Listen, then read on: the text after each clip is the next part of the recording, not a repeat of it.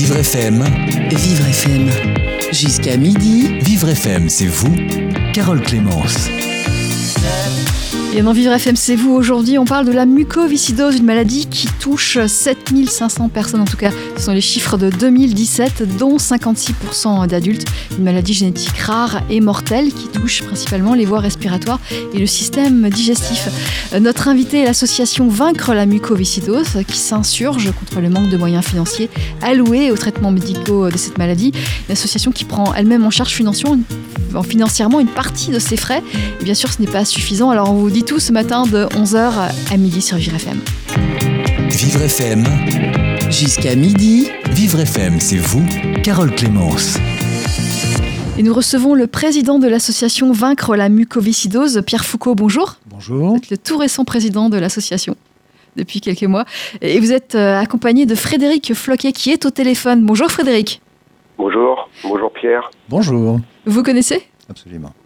Euh, Frédéric, vous êtes patient, euh, vous êtes bénéficiaire de l'association. Euh, est-ce que vous pouvez nous dire quand, vous a, quand a été posé le diagnostic de la mucoviscidose pour vous? Alors, suis né en 74, donc une année où, où le dépistage n'était pas encore systématique, hein, puisque ça a été mis en place qu'en 2002. Donc j'ai eu la chance, et je dis bien la chance, de développer des symptômes, des symptômes très tôt, des symptômes respiratoires, des symptômes digestifs. Et du coup, j'étais, j'étais dépisté à l'âge de 3 mois. Donc c'est tôt. Oui, très tôt ouais, pour l'époque. Oui. Alors comment vous avez pu euh, euh, vivre vos, vos, premiers mois, vos, vos, premières années avec cette maladie? Euh, bah écoutez, ça a été euh, plutôt pas mal. Hein. Après, euh, vous savez, quand on, quand on est avec une, une, telle maladie, en fait, elle fait partie de votre quotidien. Donc, vous voyez pas vraiment de, de différence par rapport aux autres, puisque vous, ça, ça, fait partie de vous. Donc, je l'ai bien vécu. Après, il y, y, avait des difficultés, effectivement, quand on devait s'absenter pour être pour être à l'hôpital pendant des longs séjours ou, euh, ou, faire des examens qui étaient à l'époque euh, extrêmement invasifs par rapport à ce qu'on qu'on sait faire maintenant. Donc, euh, donc voilà, mais on, on vit, je l'ai très bien vécu, hein, soit mon, mon enfance, mon adolescence et aujourd'hui ma vie d'adulte. Oui. Et aujourd'hui, vous êtes, vous êtes toujours sous traitement C'est un traitement à vie? Alors, c'est un traitement à vie. Alors, sachant savoir que je suis transplanté depuis trois ans.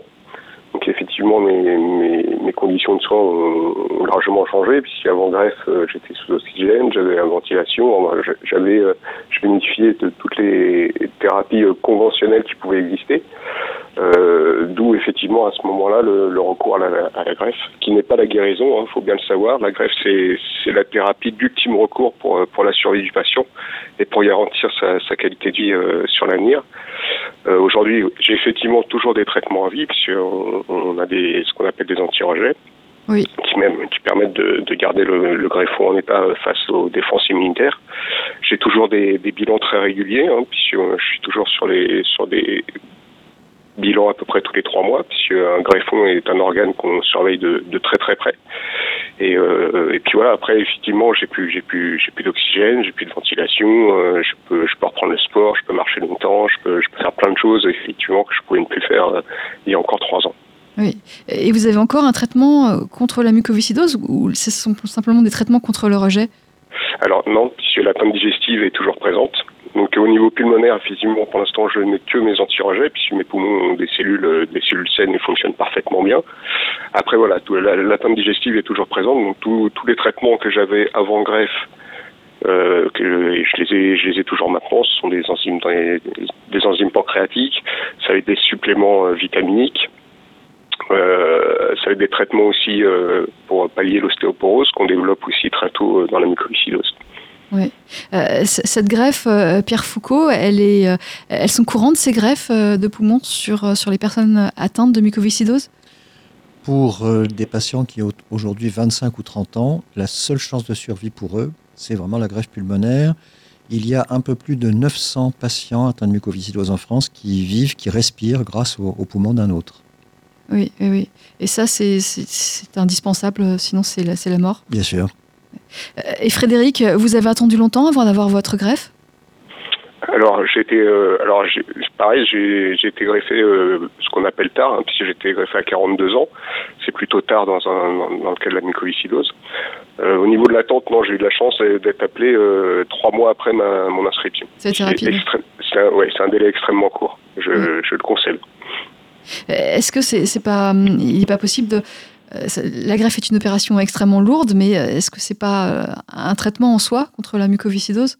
Si, si, bah, pardon. Je, laisse à, Frédéric le soir. Frédéric? Vas-y. Euh, oui, c'est bah, comme j'ai dit tout à l'heure, hein, c'est pas la guérison, c'est vraiment un traitement.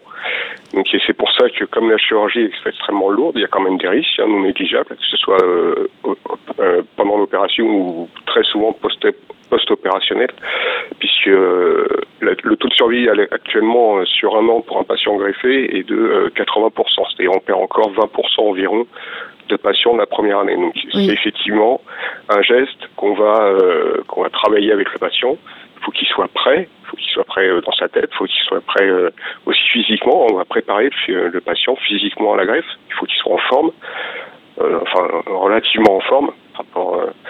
et, voilà. Et donc c'est quelque chose que qu'on prépare plusieurs années avant. Et il faut, vraiment que ce soit le, tout dernier recours pour la survie du patient. Et cette greffe, donc il y a il y a trois ans, elle vous a permis de, changer de vie? Ah, bah, complètement, oui. Euh, j'avais un j'avais un volume respiratoire qui avoisinait les 20% au maximum hein, quand, avant, avant, ma greffe. Je suis aujourd'hui sur des volumes qui euh, dépassent les, les 4 litres 50, c'est-à-dire 132% de, de ma valeur théorique. Donc effectivement, ça change complètement la vie. Hein. J'ai plus, j'ai plus de soucis d'essoufflement à l'effort, que ce soit euh, pour monter les escaliers, que ce soit pour marcher. J'ai un peu de, j'ai un peu de difficulté à courir, mais ça, c'est, c'est, c'est, ce sont d'autres paramètres qui rentrent en compte, mais on va pas ça, ça, ça peut venir par la suite. Vous pouvez améliorer ces capacités encore? Ah oui, oui, bien sûr. Euh, le, travail aussi est fait euh, après, la, après la greffe pulmonaire, puisque la greffe, évidemment, les, les poumons ne répondent pas forcément tout de suite. Hein. ce sont des poumons qu'il faut s'approprier, puisqu'il faut réapprendre à respirer, parce qu'on a des réflexes avant greffe, quand on est en insuffisance respiratoire, on prend des mauvais réflexes de respiration. Donc après, c'est tout, euh, c'est tout un travail. Hein. J'ai travaillé pendant euh, six mois, sept mois avec, euh, avec le, mon kiné derrière, kiné du sport aussi, qui faisait aussi kiné du sport, et pour permettre de me réapproprier ces volumes, de bien réapprendre à respirer comme il faut, avec le diaphragme, avec. donc voilà, c'est tout un travail derrière qui, qui doit être fait. D'accord. Et vous continuez, vous essayez de faire du sport petit à petit?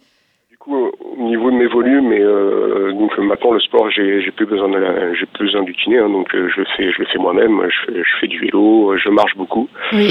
Euh, je prends beaucoup les escaliers quand je prends les transports. C'est euh, voilà, tout le monde ça, prend les escaliers. c'est bien pour tout le monde, hein, pour faire oui, prendre les escaliers. Tout à fait, c'est bien pour tout le monde, mais c'est surtout, euh, mais c'est bien pour nous parce que ce, ce volume, faut continuer à le travailler derrière pour pas, faut pas se sédentariser parce qu'on a aussi ce réflexe d'être sédentaire quand on est, quand on est en, en pré-greffe, hein, parce qu'on est, on, a plus, on a plus l'énergie, on a plus, on a, on a, une grosse fatigue, et donc derrière, faut, faut reprendre effectivement un rythme, un rythme soutenu, enfin soutenu une façon de parler, mais il faut reprendre ce rythme de marche, de, de faire les, les forces dès qu'on peut, parce que euh, voilà, il faut, il faut continuer à travailler ces volumes. Est-ce que vous, aujourd'hui, vous travaillez euh, Est-ce que vous pouviez travailler avant cette greffe? Alors, ouais, euh, je travaille au sein d'une grande entreprise, hein, je, travaille, je travaille à la Poste, et, euh, et donc avant, avant ma grève, j'ai effectivement pu euh, bénéficier de, de, gros aménagements au niveau de, de, mon temps de travail, au niveau de, du télétravail notamment, ce qui m'a permis de garder cette activité professionnelle. Donc j'ai pas eu trop de difficultés à finalement à reprendre derrière et je travaille toujours à temps plein aujourd'hui. C'est possible de travailler à temps plein et d'avoir la mucoviscidose? C'est possible de travailler à temps plein et d'avoir la mucoviscidose. Alors effectivement, on peut pas faire tous les tous les travails qui existent. Hein. Euh, bon voilà, moi je suis, je suis sur un travail de, tertiaire hein, sur dans un bureau.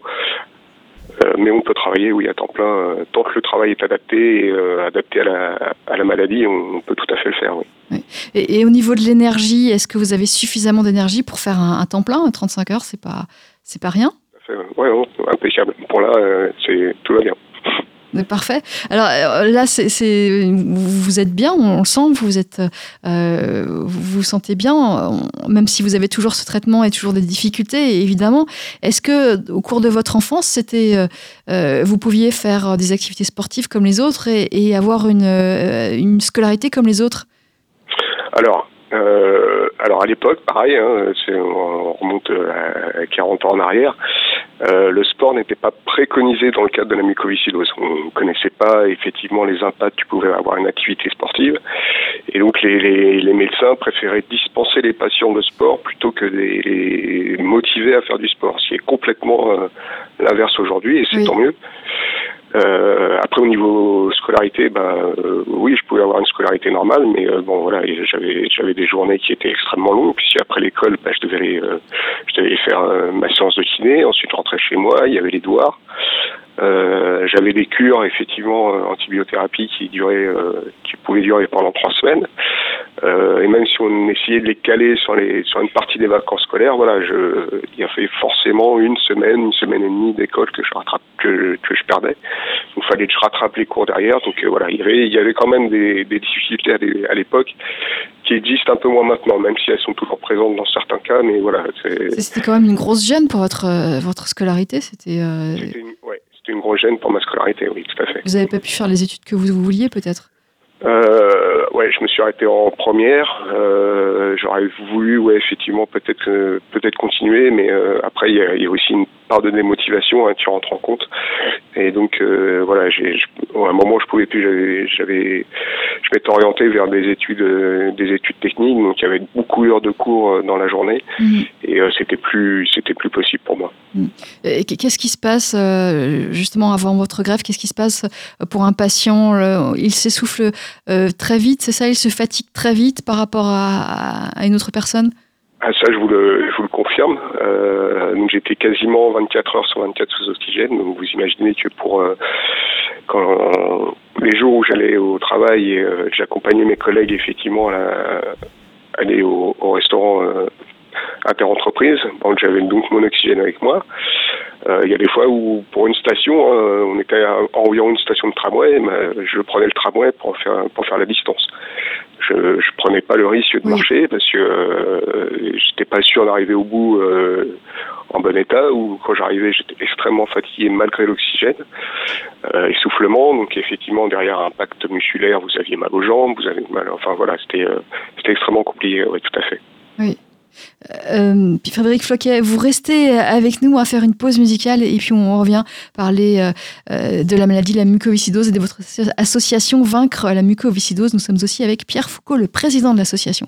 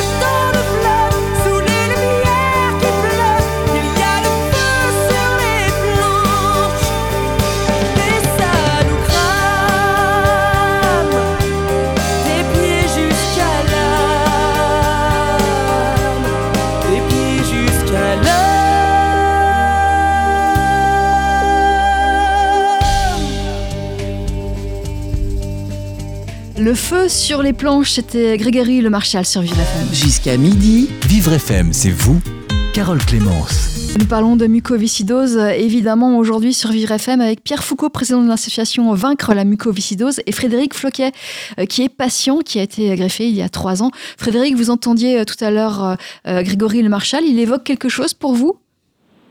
Alors ouais, et, euh, pardon, il, a, il, est, il est malheureusement décédé. Euh, il a été, euh, il, a, permis à, à la mucoviscidose d'être euh, d'être connu aux, aux yeux du, du grand public. Hein. Oui. Euh, faut pas faut pas nier puisque euh, voilà il a fait il a fait il a fait la, la Star Academy et on a on a connu effectivement un, un boom dans le dans la connaissance du grand public de la muco- sur la mucoviscidose Et il a été aussi, euh, à partir de là, on a, on a vu le. Pierre, tu, me- tu me diras hein, si, si, si, si je dis vrai, mais un, un bond aussi dans, la, dans, le- dans le don d'organes et dans la, dans la transplantation pulmonaire au niveau de la, au niveau de la mucoviscidose. Ça a été un levier utile. Et puis j'ajouterais, euh, sous ton contrôle, euh, Frédéric, qu'il a représenté vraiment euh, quelque chose de fort, c'est-à-dire que la mucoviscidose ne doit pas être briseuse de rêve. Et il a porté très haut les couleurs de euh, vivre la mucoviscidose en mode projet. Oui, Et ça a été très très fort pour, euh, pour l'ensemble des patients. oui. Donc Frédéric, c'est quelqu'un qui vous a marqué, qui vous a beaucoup apporté, vous et, et les autres patients. Oui, évi- évidemment. Euh, ensuite, euh, évi- la- la- a été créée la- l'association Grégory Marshall qui a ext- et, et œuvré euh, extrêmement positivement dans la, dans la refonte des CRCM au niveau des, au niveau des locaux notamment. dont on parlera Euh, par la suite. Oui. Ouais. Et donc, euh, et, et donc voilà, il a, il a- on- si, les, conditions de vie euh, en hospitalisation des, patients mucos dans les, CRCM euh, aujourd'hui euh, m- bien meilleures, c'est aussi grâce à notre association, l'association Grégory Marshall, partenaire de, Vaincre la muco. Oui. Euh, et Frédéric Floquet, la connaissance euh, du public sur cette maladie, la mucoviscidose, euh, lorsque vous étiez enfant, quelle était-elle? Est-ce qu'on savait ce que c'était la mucoviscidose? Comment réagissait-on à votre maladie?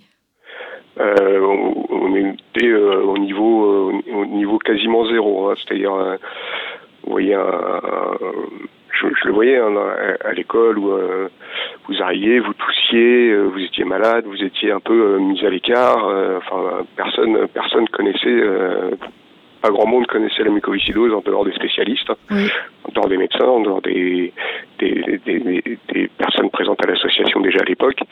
Mais euh, au niveau du grand public, euh, il y avait même la- même au niveau des, des kinés, ça commençait à Donc ça, c'était il y a- à il y a avoir des 40 kinés ans à peu près Ouais, c'est ça. On connaissait, on commençait à connaître un peu le, on connaissait à, connaître un peu la, la mucoviscidose, mais euh, mais voilà, c'était euh, c'était vraiment euh, famélique. Hein, c'était très très léger. Hein. Le, le slogan de l'association à l'époque, c'était En parler, c'est déjà aider. Ça, dit, ça résume la situation dans laquelle nous nous trouvions. Et Effectivement. Et, et vous qui, qui êtes euh, médecin, Pierre Foucault, euh, quand les connaissances à l'époque, il y a- il y a 40 ans, il y a 30 ans de la mucoviscidose, c'était c'était quoi? Il y a une étape qui a été décisive, la découverte du gène, il y a 30 ans. C'était en 1989, qui a été vraiment une pierre blanche dans le combat euh, engagé et dans la compréhension du mécanisme de la, de la maladie. Donc on peut dire qu'il y a la mucoviscidose d'hier et la mucoviscidose d'aujourd'hui dont, euh, Frédéric témoigne. Oui, Frédéric, aujourd'hui, donc, euh, vous pouvez dire que vous êtes atteint de mucoviscidose. On va comprendre, on va, euh, on va, on va réagir positivement. Alors le, oui, on va. Alors le, le mot est connu, hein, la, mana- la maladie est connue. Il y a encore des petites choses qu'il faut qu'il faut expliquer, hein, parce que, euh, notamment l'atteinte digestive, qui est encore peu connue du grand public, mais que, effectivement l'essentiel de la de la pathologie euh, s'exprime sur les voies respiratoires. Oui. Mais euh, mais voilà, après on, explique bien et c'est tout à fait compréhensible pour le, pour tout le monde. Et, j'imagine aussi que euh, la, référence à Grégory Le Marchal, qui a fait la Star Academy, qui était atteint de mucoviscidose, euh, amène quelque chose de positif aussi euh, dans l'esprit des gens? Alors, oui, mais alors, il, est, décédé jeune et on, en fait, on a encore aujourd'hui parfois du mal à comprendre que des patients vivent vieux. Oui. Alors que maintenant, c'est la réalité, grâce à la, grâce au, au- au- à, la, à la recherche et euh, à tous les, notamment les nouvelles molécules qui sont sorties ces dernières années, on va vivre de plus en plus vieux. Et nous, dans les- dans l'imaginaire des gens, on, on meurt encore jeune, même si, même si c'est vrai. Euh, la moyenne de décès est, est relativement jeune, mais voilà, maintenant, on sait que des patients vont vivre, vont vivre beaucoup plus vieux. Euh, Pierre, effectivement, vous vous confirmez? Oui, euh, le, témoignage de, Frédéric euh, illustre les progrès enregistrés, mais il y a un chiffre plus brutal, tout à fait solide, parce qu'il y a un registre national qui suit l'ensemble des patients français. L'âge médian au décès est de 33 ans. Alors certes, il y a eu des progrès, puisqu'il était de 23 ans il y a 10 ans, mais tout le monde peut comprendre qu'il il n'y a pas de quoi fanfaronner, si je puis dire, et que tous les efforts doivent être euh, conjugués pour poursuivre, améliorer le sort des patients. Et euh, euh, tous les efforts de l'association Vaincre la mucoviscidose, des équipes de recherche, des centres de soins, c'est de faire en sorte que la greffe pulmonaire ne soit plus une thérapeutique d'avenir. Oui, oui. Euh, là, avec une greffe, on peut avoir, euh, on peut espérer vivre, vivre assez vieux. On peut espérance. euh, Non, malheureusement, Frédéric le sait, à la différence d'autres organes, le poumon se heurte à des manifestations de rejet chronique qui interviennent plus ou moins tôt après la, greffe initiale et euh, avec de très grandes difficultés de contrôle de ces manifestations de rejet, euh, au point que pour certains, on va jusqu'à une retransplantation, car il n'y a pas d'autre issue. Mhm. Euh, Frédéric Floquet, donc euh, le public a une meilleure connaissance de cette maladie, la mucoviscidose. Euh, ça, amène évidemment une vie peut-être plus facile. En tout cas, on n'a pas besoin d'expliquer pendant trois heures sa maladie. Et, le, personnel médical également connaît mieux. Vous êtes soigné dans un endroit spécialisé, Frédéric? Alors oui, je suis soigné. Alors, je suis soigné à l'hôpital Foch de Suresnes, qui, est, qui est à la fois donc euh, centre de ressources et compétences mucoviscidose, CRCM, qui doit tu prends en charge les, les patients atteints de mucoviscidose et les patients atteints de mucoviscidose en post-transplantation, puis c'est aussi, aussi un centre de, de transplantation. Sachant que les centres de transplantation pulmonaire pour la mucoviscidose euh, sont, sont quand même spécialisés. Hein. C'est pas tous les centres ne font pas de greffe pulmonaire sur la mucoviscidose. Ce sont vraiment des centres spécialisés dans ce dans ce domaine-là. Très bien, Frédéric. Frédéric Floquet, je vous remercie de votre témoignage. Je rappelle que euh, vous avez été greffé il y a trois ans et, et vous vivez beaucoup mieux aujourd'hui depuis euh, votre maladie, la mucoviscidose. Tout à fait. Merci Frédéric pour votre Merci témoignage. à vous. Euh, Pierre Foucault, je rappelle que vous êtes président de l'association Vaincre la mucoviscidose. Euh, vous avez entendu le, le témoignage de, de Frédéric. Une réaction? Le respect, ce sont vraiment des combattants. Vous vous étonniez euh, de leur capacité à mener des projets professionnels avec un absentéisme qui force euh, notre admiration. Oui, euh, ils savent qu'ils ont engagé une vie qui ressemble un peu à une course contre la montre. Euh, chaque anniversaire est une petite victoire et euh, Même évidemment, même, même Oui. aujourd'hui. Alors, il y a des coups de déprime hein, dans le parcours, tout le monde peut le, le comprendre, mais euh, la grande majorité des patients euh, possèdent une vitalité, une, une volonté de conjuguer contraintes des soins et projets de vie euh, qui, qui nous impressionnent tous. Voilà, donc on peut euh, faire avoir des projets de, de carrière professionnelle, de, de, de partir en voyage. De, on peut faire tous ces projets-là même en ayant la mucoviscidose. Ce qui caractérise la maladie, c'est pas seulement sa sévérité, mais les contraintes de soins. Chaque patient doit consacrer une à deux heures chaque jour à ses soins. Il y a l'administration tout au long de la journée d'une vingtaine de médicaments. Il Ah y a oui, c'est les, énorme. les aérosols qui prennent du temps. Il y a les séances de kinésithérapie respiratoire. Lorsqu'on a été greffé, euh, Frédéric témoigne, c'est plus tout à fait la même chose, mais c'est 365 jours par an, les séances de, de, de kiné. C'est une hygiène de vie tout à fait spécifique. On a, on a besoin d'une séance de kiné euh, tous les Ah jours oui, si on n'a pas été greffé. Absolument. C'est énorme. Oui. Oui, c'est énorme. Peut donc, c'est pour ça que faut- Quand on, quand on voit leur capacité à euh, mener des projets, à faire des, des, des études supérieures, à, à- à trouver leur place dans le monde du travail, et maintenant à monter des projets d'enfants, les, les- les parents sont de plus, les parents patients sont de plus en plus nombreux, alors que la maladie s'exprime aussi sur les organes de la reproduction. Autrement dit, dans la grande majorité, c'est le chemin de croix parfois, en tout cas le parcours difficile de la PMA. Oui. Mais malgré tout, euh, il, il nous montre que tout est possible. tout est possible et on va continuer à, à voir que tout est possible. Euh, Pour les malades euh, atteints de, de mucoviscidose, euh, l'association Vaincre la mucoviscidose que vous représentez, euh, Pierre Foucault, euh, fait beaucoup de choses euh, pour, euh, pour la maladie, contre la maladie, pour euh, le système de soins qui, euh, qui n'est pas suffisant actuellement en France. On continue d'en parler euh, aujourd'hui sur Vivre FM, c'est vous. Jusqu'à midi, Vivre FM, c'est vous, Carole Clémence. Et nous parlons de mucoviscidose euh, aujourd'hui dans Vivre FM, c'est vous. Nous en parlons avec le président de l'association, euh, Pierre Foucault. Nous en parlions avec euh, un patient, Frédéric Floquier, qui était au téléphone il y a encore quelques minutes. Donc on a vu comment pouvait vivre une personne malade de cette maladie, une personne qui peut être greffée, comme ça a été le, le cas de Frédéric il y a trois ans. Quel âge ont les, les patients les plus âgés de cette maladie? Oh, il- alors, c'est un peu l'exception, mais on, re- on recense même des patients atteints de mucoviscidose de plus de 60 ans. Oui, Mais c'est un peu l'arbre qui cache la forêt. oui, La réalité, elle est plus triviale.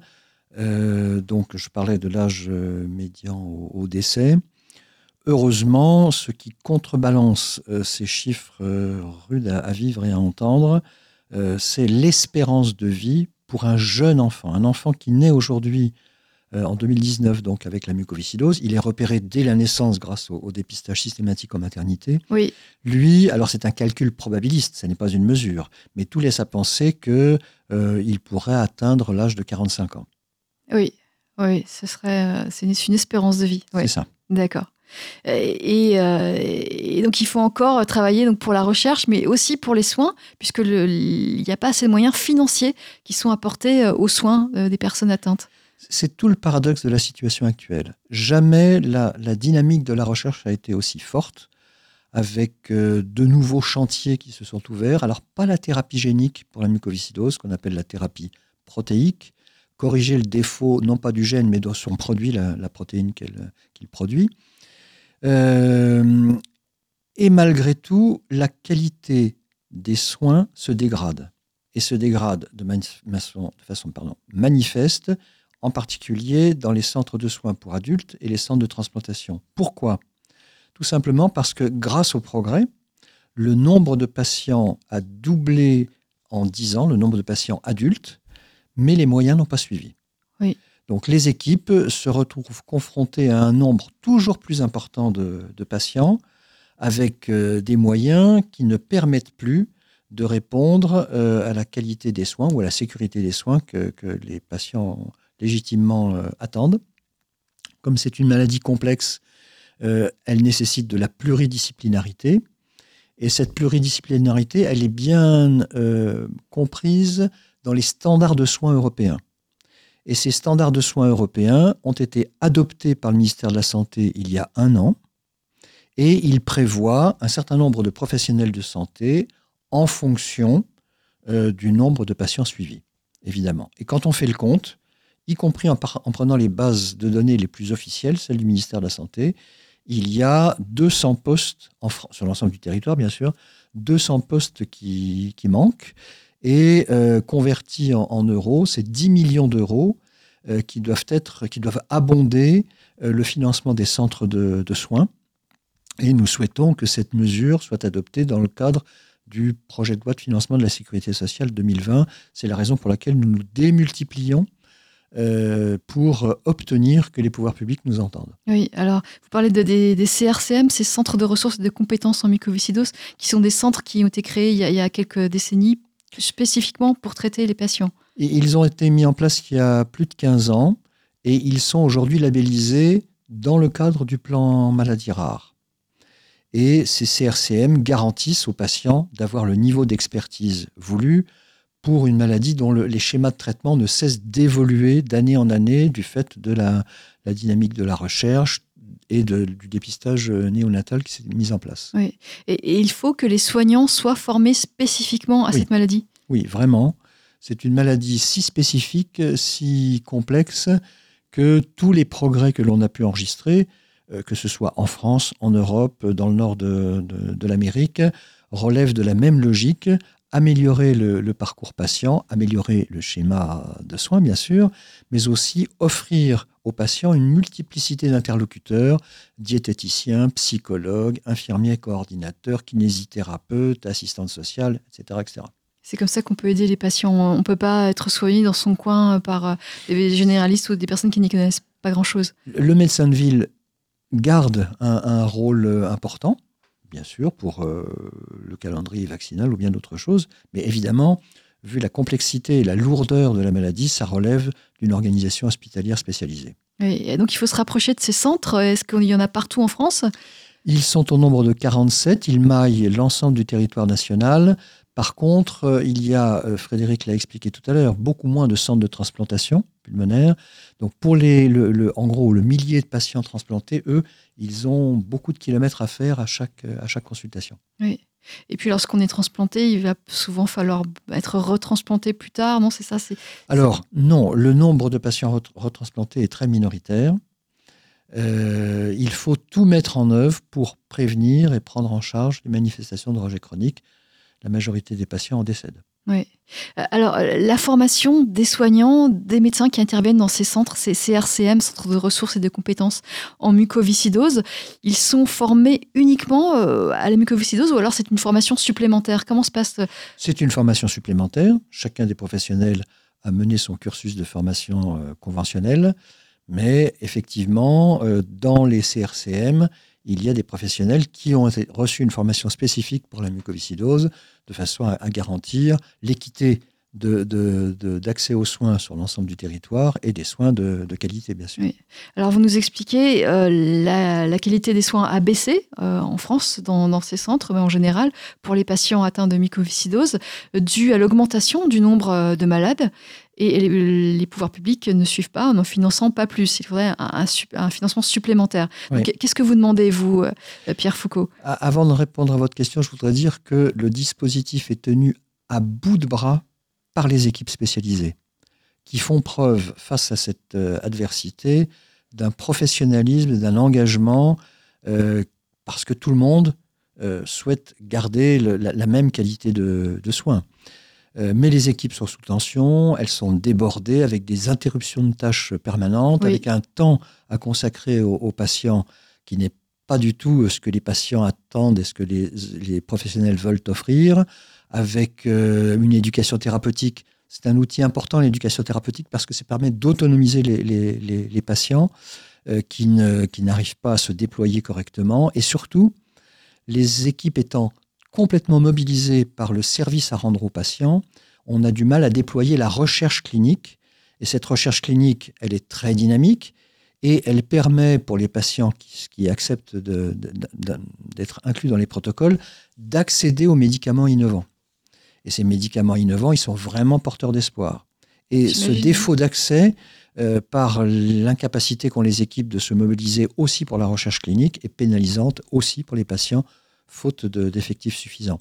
Donc oui, nous demandons aux autorités de santé euh, d'abonder le, financement des, centres de, soins, avec là encore un paradoxe. Depuis plusieurs années, l'association Vaincre la mucoviscidose finance sur 5 ans, c'est 900 000 euros par an, des postes qui relèvent à l'évidence euh, du droit commun, qui relèvent du financement euh, assurance maladie, alors qu'au départ, notre soutien aux centres de soins était pour euh, promouvoir des organisations de soins différentes ou promouvoir euh, des médecines complémentaires pour euh, évaluer le- le bénéfice pour les patients. Et vous préféreriez consacrer cet argent à la recherche? Bien sûr. Notre mission prioritaire, tout le monde peut le comprendre, c'est la recherche. Nous sommes le premier opérateur privé euh, pour cela et euh, la, la- la dynamique, les résultats, l'amélioration de l'espérance de vie, tout concourt à ce que cette priorité soit maintenue. Alors, la qualité euh, de ces soins qui baisse, ça, date de quand hein Vous pouvez le- c'est- ça, s'est inscrit progressivement parce que ces progrès, euh, c'est euh, c'est- au fil de l'eau qu'ils qu'ils s'inscrivent. Mais euh, ce qui est manifeste, en tout cas sur les réseaux sociaux, c'est l'anxiété, la colère des patients de plus en plus évidente. J'ai trouvé d'ailleurs Frédéric tout à fait pudique sur le sujet, mais je- je- j'en comprends les raisons. Euh, et donc cette colère, cette anxiété, euh, nous, nous devons, nous, associations, la relayer et, et mettre tout en œuvre pour, euh, pour améliorer le, le service rendu. Et donc, vous demandez au pouvoir public de financer plus. C'est ça. Il y a un financement qui passe par le plan maladie rare, euh, par des filières bien identifiées, et clairement, le compte n'y est pas. Donc, euh, nous avons lancé une pétition, euh, nous multiplions les contacts auprès des parlementaires pour faire en sorte que la voix des patients soit entendue et que nous bénéficions d'un financement qui permette simplement au pouvoir public de tenir leur engagement. Je rappelle que le standard de soins européen, sur lequel nous, nous fondons notre, notre calcul, a été adopté en septembre 2018. Oui, et vous pensez que, par exemple, en Allemagne, en Angleterre, on est mieux soigné? Ah ben clairement, euh, si on se, euh, si on se ah, mieux soigné, euh, je, je ne peux dire ça parce que euh, euh, nous, nous bénéficions, grâce au registre national, et il y a des registres euh, autour de nous, de résultats plutôt bons. Mais on voit bien que la qualité se dégradant, c'est tout de suite qu'il faut réagir. Et les Britanniques, puisque vous les citiez, euh, s'appuient sur des équipes pluridisciplinaires qui répondent aux standards de soins. Oui, donc euh, il vaut mieux être soigné en Angleterre. Non, non. Je crois qu'il vaut mieux être soigné en France parce que je fais confiance en nos autorités, même si bien sûr, euh, on voit bien que soumis à un plan d'austérité qui n'a pas dit son nom depuis dix ans, l'ensemble des organisations euh, des hôpitaux publics sont mises à mal, mais je pense qu'il est temps de réagir. Oui. Est-ce que euh, d'autres maladies que la mucoviscidose se retrouvent dans cette situation? Alors, euh, beaucoup d'associations euh, de malades se plaignent effectivement du, manque de moyens financiers, mais est-ce que vous, pouvez établir des parallèles avec d'autres maladies qui, Oui, nous sommes emblématiques de, des maladies rares dont le pronostic s'améliore rapidement. Voilà. Lorsque le pronostic s'améliore rapidement, c'est mécanique, le nombre de patients à suivre augmente. Alors il n'y a pas tant de situations de cet ordre. On voit maintenant, par exemple, dans la, famille des myopathies, ces, maladies sévères qui euh, euh, retentissent sur le plan neuromusculaire, euh, on, voit un début d'amélioration du, pronostic. Et donc, euh, peu à peu, euh, encore une fois, la, la mucoviscidose est un peu tête de pont, mais euh, d'autres euh, maladies vont relever de la même euh, problématique. Et, et puis cette pétition, euh, on en est où Cette pétition que vous avez lancée en septembre, je crois? Oui, Septembre pour, euh, pour plus de, euh, de financement elle continue de circuler. Nous avons atteint notre objectif, euh, plus de 30 000 signatures, et nous entendons euh, déposer cette signature auprès de la ministre de la Santé. Oui. Est-ce que vous, vous êtes optimiste? Combatif. Oui, puisqu'effectivement, euh, vous n'êtes pas les seuls à demander plus d'argent, mais euh, c'est absolument nécessaire, étant donné que le nombre de patients a doublé, euh, c'est ça? C'est indispensable. Les, les- les seuls combats qu'on est assuré de, de ne pas gagner, c'est ceux qu'on n'engage pas. Oui, et, Et, et nous avons euh, à porter la voix des patients. et donc euh, vous engagez euh, euh, ce combat. Euh, votre association est nommée Vaincre la mucoviscidose. C'est possible un jour de, de vaincre cette maladie? Tout ce que l'on cherche à obtenir, c'est que cette euh, maladie sournoise, euh, qui, donc vous l'avez compris, euh, réduit d'année en année le, le souffle des patients, soit suffisamment contrôlable pour qu'elle n'impacte plus sur l'espérance de vie. Mais elle relèvera toujours, comme toute maladie chronique, d'un traitement à vie. Oui. Alors un dernier mot, Pierre Foucault, avant de conclure cette émission. Un dernier mot euh, sur, euh, sur vos actions ou sur euh, vos, je ne sais pas, vos projets. Un, dernier mot, ne rien lâcher. Les besoins des, des patients évoluent, évoluent différemment, bien sûr. Quand on a un an et qu'on est atteint de mucoviscidose, on n'a pas les mêmes besoins, les mêmes espoirs que ce que nous entendions de, de Frédéric. Notre association doit répondre à la diversité des, des- situations et j'appelle euh, au don. Bien sûr. Euh, il est absolument indispensable de soutenir euh, le- la vie de ces patients. Et pour cela, vaincrelamuco.org permet de, d'organiser des dons dédiés. Très bien. Et puis on retrouvera euh, ces informations, en tout cas ce lien vers votre site sur notre propre site vivrefm.com. Pierre Foucault, je vous remercie. Vous êtes le président d'association Vaincre la mucoviscidose. On, remercie également Frédéric Choquet qui est intervenu au téléphone pour parler euh, de sa maladie. Merci à vous deux. Vivre FM Podcast.